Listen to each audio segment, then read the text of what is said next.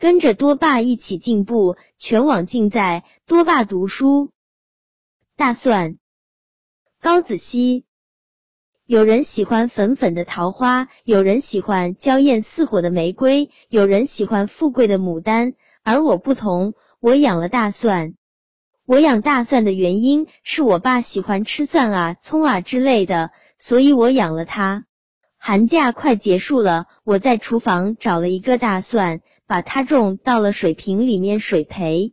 没过几天，大蒜的根和茎长出来了，越长越长，越长越粗。那一天我再去看的时候，最长的茎已经有半根铅笔这么高了。从下往上观察，最先看到的是根，细细的、白白的，大概有数十条，像一条条白色的毛线，还像山羊的胡须，又像店里的粉干。因为它是养在玻璃瓶里的，所以我能看得一清二楚。